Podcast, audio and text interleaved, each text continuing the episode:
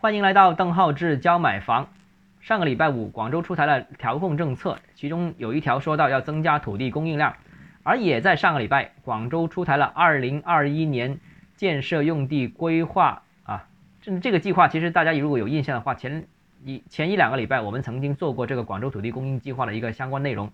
但是那个说的是广州供应的第一批土地的这个涉及范围，而上个礼拜广州公布的是涉及全年的所有土地供应计划。那这个也意味着很清晰的在我们面前展示了2021年全年土地供应的各个各种土地的情况。那是这个也意味着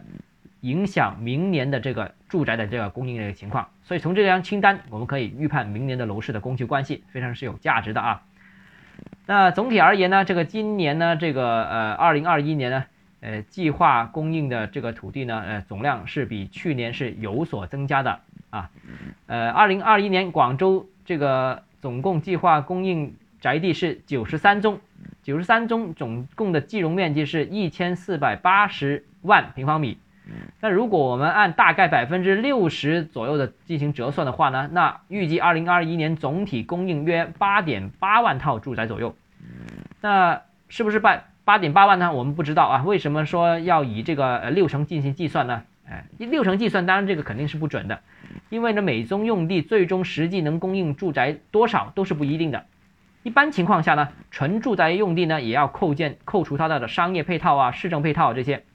剩下的才是可以盖住宅的啊，底商它不是住宅嘛，是吧？底商不是住宅，然后城市市建市政配套这些也不是住也不是住宅，就扣除这些才是住宅。但这个已经是纯住宅地块了。那目前我们的很多呃宅地并不单纯是住宅和商业生活配套，还有配建酒店啦，还有配建办公啦，还有配建这个呃保障性住房啊，呃租赁性住房啊等等啊。那所以在这么多配件之下，其实呃实际上一个地块呃。计容面积当中，大概也只有百分之六十左右是可以盖房子的啊，所以我们刚才算了一下啊，如果是计容面积是一千四百八十万平方米的话，那大概能释放六成左右的这个住宅出来，六成左右住宅大概就就是八点八套左右。那八点八套这八点八万套这个数字不一定准啊，那我们肯定把它上下浮动一下，上下浮动百分之十，那就可能呃总体实际供应的量大概是七点九万套到九点六万套之间。那如果这个振幅不不止百分之十，是百分之二十的话，那则总体的供应量会在七万套到十点五万套之间。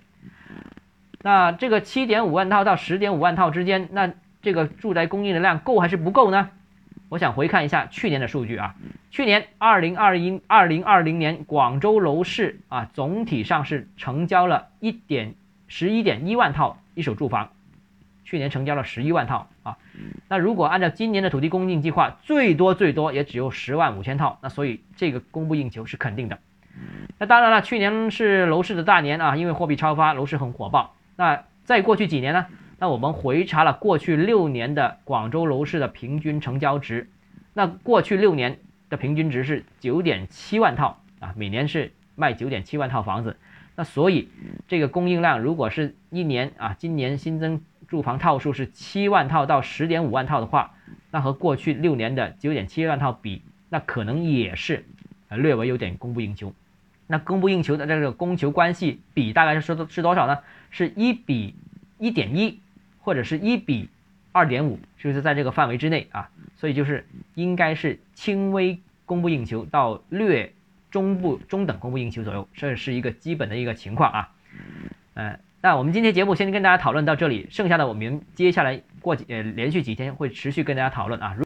如果你个人购房有疑问，想咨询我本人的话，欢迎添加邓浩志教买房六个字拼音首字母小写这个微信号 d h e z j m f。